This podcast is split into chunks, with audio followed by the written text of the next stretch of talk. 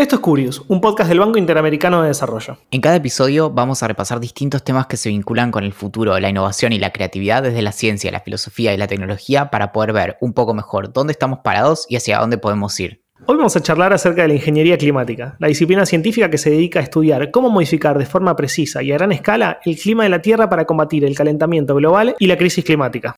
Mi nombre es Valentín Muro. El mío, Axel Marazzi. ¿Empezamos?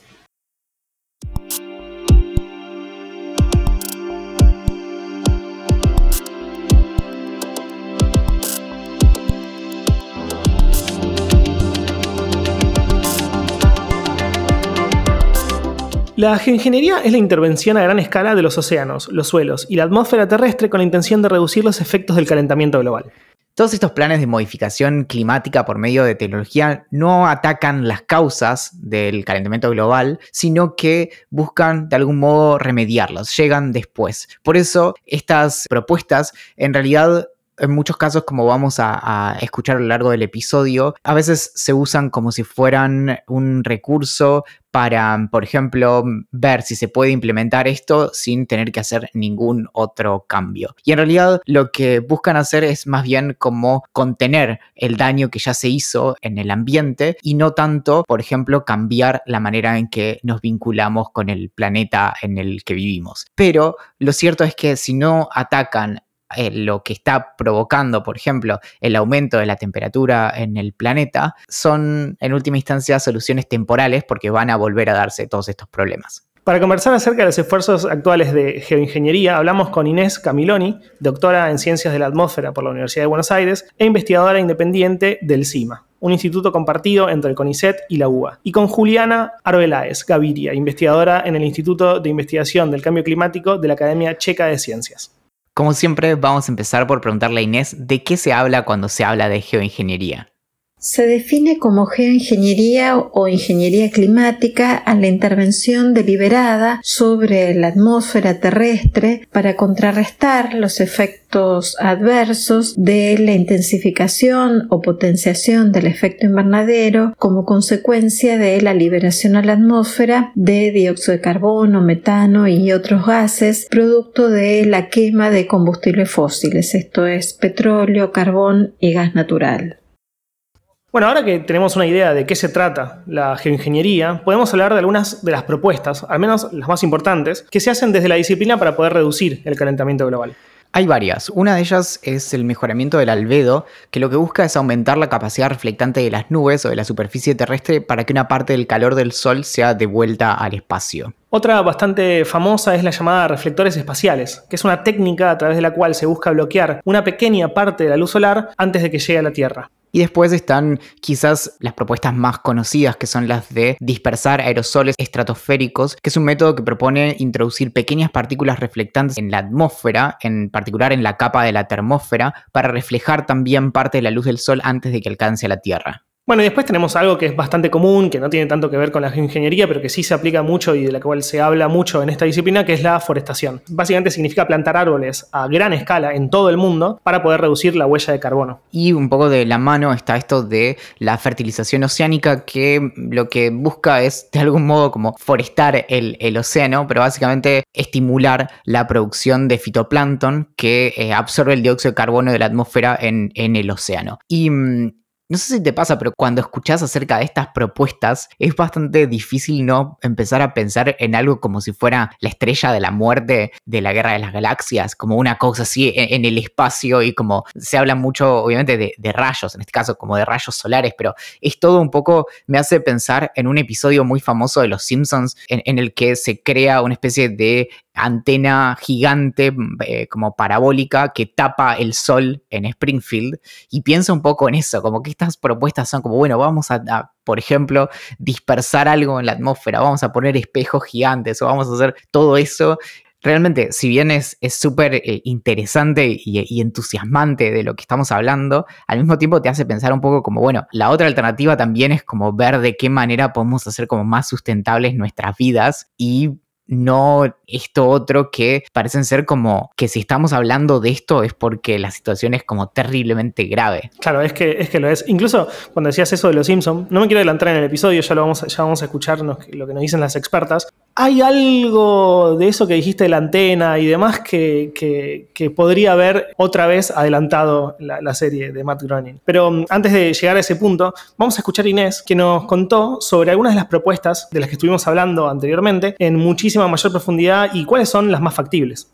Entre las propuestas más factibles de geoingeniería aparecen las que se denominan de remoción de dióxido de carbono de la atmósfera. Lo que buscan este tipo de estrategias es precisamente quitar el dióxido de carbono que fue incorporado por las acciones humanas, por el uso y la quema de combustibles fósiles y como una de las alternativas más factibles utilizar la forestación a partir del proceso de fotosíntesis estimulado por plantar eh, mayor cantidad de árboles y de esta forma quitar ese exceso de dióxido de carbono.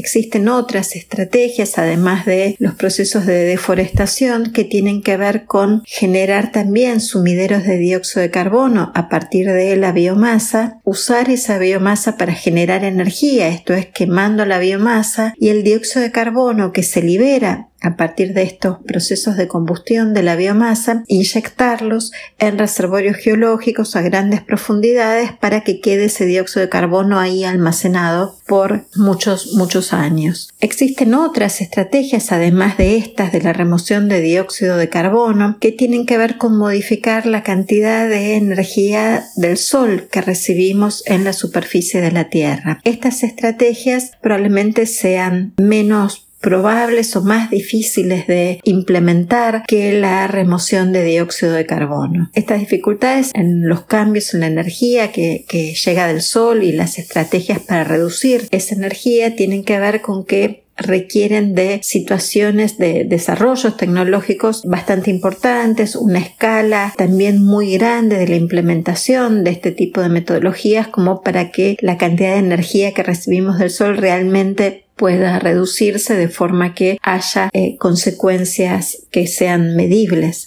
sobre eh, la temperatura y sobre el clima en general del planeta. Por lo tanto, si no tuviera que decir cuáles son las más factibles, es probable que estemos más cerca de la remoción de dióxido de carbono a partir de los procesos de forestación o reforestación, más que las estrategias de modificar cuánta energía nos llega del sol.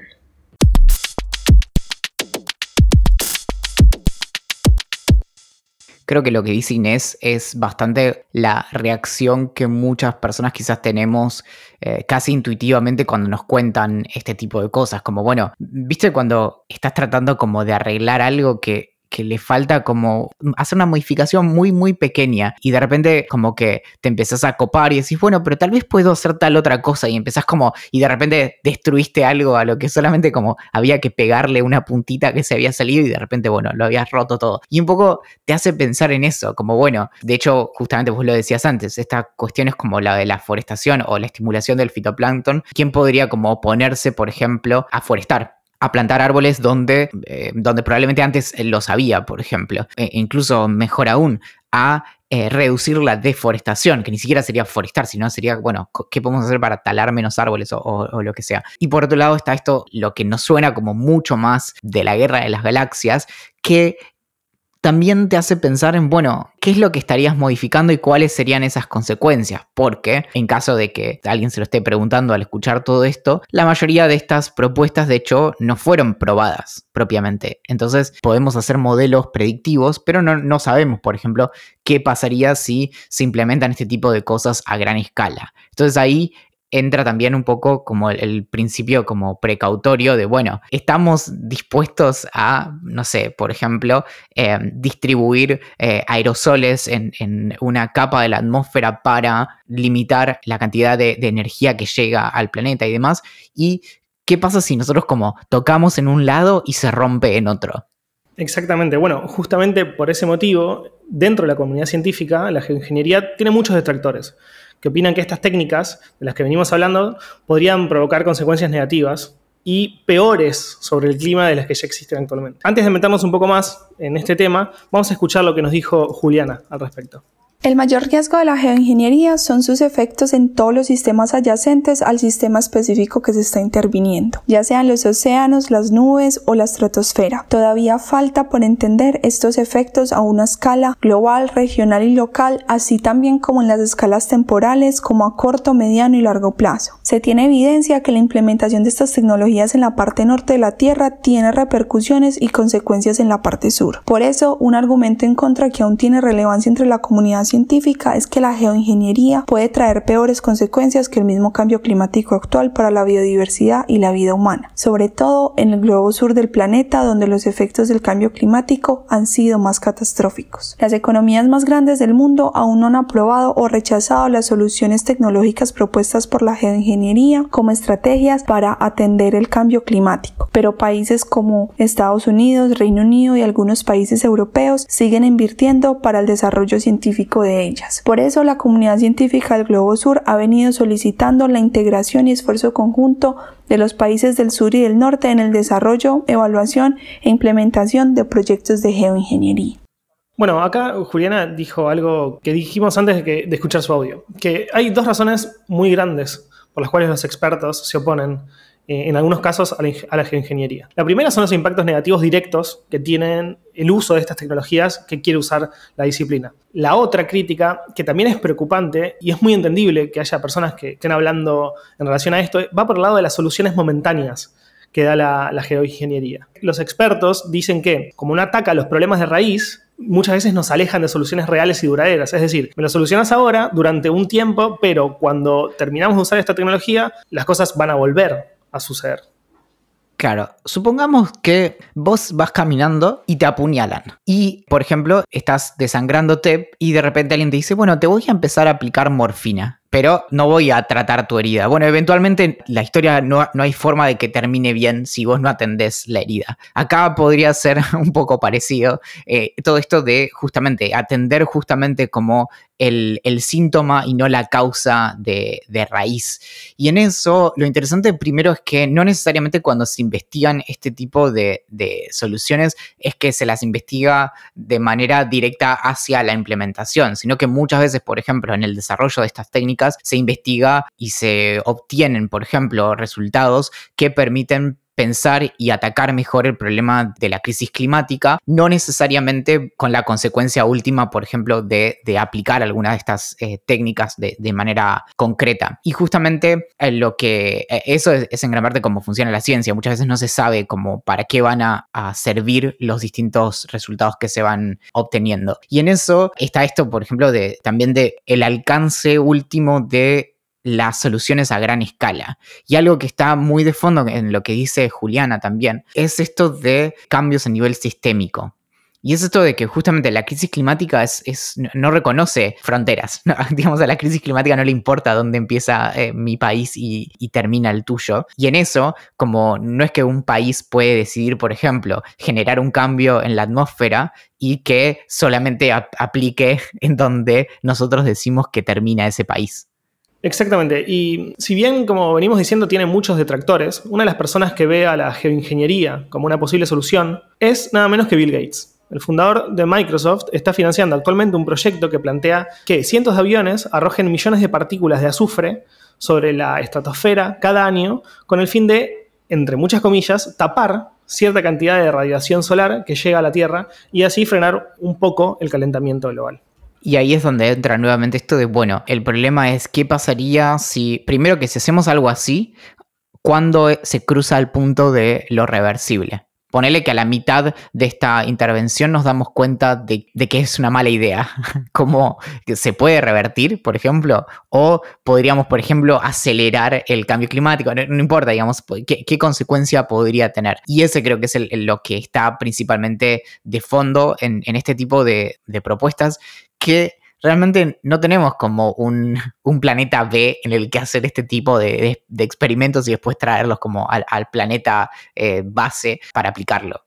Exacto, y eso, eso me, gustaría la verdad tener un planeta B para poder hacer todas estas pruebas, pero no, lamentablemente no. Es que de, hecho igual a, eso es a lo que se dedican los, los modelos. Justamente gran parte de lo que se hace en ciencia de la atmósfera son simulaciones y modelos y en eso se usan modelos que tratan de replicar lo mejor posible, por ejemplo, las condiciones físicas y, climáticas del, del planeta Tierra, pero un modelo nunca es el planeta en sí mismo y siempre puede fallar. Es una aproximación.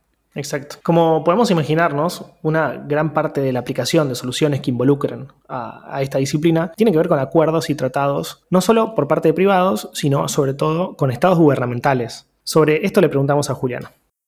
Definitivamente la gobernanza es el mayor desafío de la geoingeniería y de cualquier esfuerzo de mitigación y adaptación al cambio climático. Debido a que la crisis climática amenaza la estabilidad global, también la implementación de tecnologías para su mitigación requiere un sistema de cooperación global sin precedentes. El Acuerdo de París ha sido el intento más exitoso de cooperación mundial hasta el momento. Sin embargo, no ha sido suficiente ante el cambio climático y deja la pregunta de si esto será posible algún día, ya que los países aún no se han puesto de acuerdo en las estrategias de mitigación globales y todavía es una incertidumbre si se llegará a cooperar a esta escala para implementar y regular proyectos de geoingeniería. Esto además abre otro interrogante desde la coordinación gubernamental y es que la geoingeniería es solo un esfuerzo adicional a las ya existentes estrategias de mitigación y adaptación como son las promesas de reducción de emisiones de los países. Los científicos tememos que los políticos y los países vean la geoingeniería como la solución rápida a la crisis climática y empiecen a retroceder en sus metas de reducción de emisiones. Aunque aún hay mucho por entender sobre las tecnologías propuestas por la geoingeniería, los científicos estamos de acuerdo en que la geoingeniería es un complemento a todas las estrategias de adaptación y mitigación que ya están en marcha y no un reemplazo de ellas.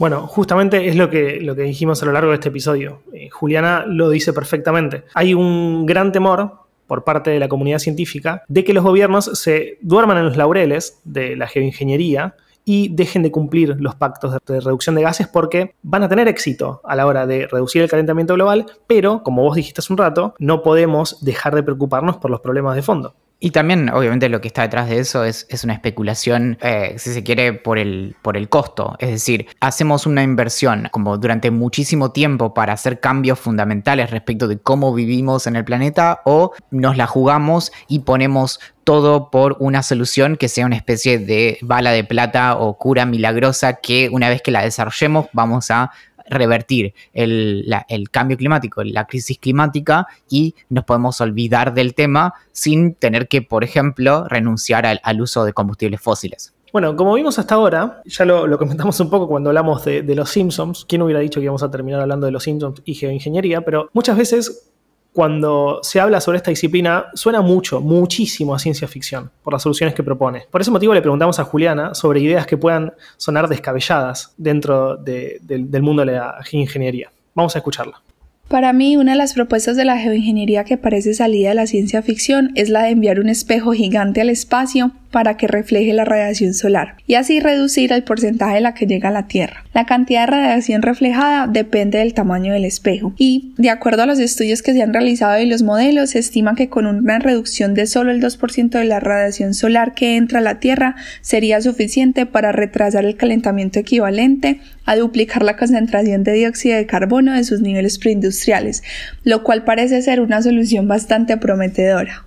La geoingeniería es en última instancia entonces un ejemplo quizás particularmente fuerte de cómo implementar soluciones realmente sustentables. Lo que hay que hacer es un esfuerzo sostenido y cambios a gran escala que generalmente son menos atractivos quizás que estas especies de, curas eh, milagrosas que de un momento a otro van a resolver una situación, pero lo cierto es que para poder revertir el daño que, por ejemplo, se hizo sobre la Tierra en, su conjunto, lo que necesitamos son cambios que son profundos y son costosos y son incluso incómodos y lo más probable es que la salida sea en torno a cambiar nuestra relación misma con el planeta en el que vivimos y no tanto con depositar todas nuestras esperanzas con algo así como un botón que podemos tocar y arregla todos los errores que cometimos.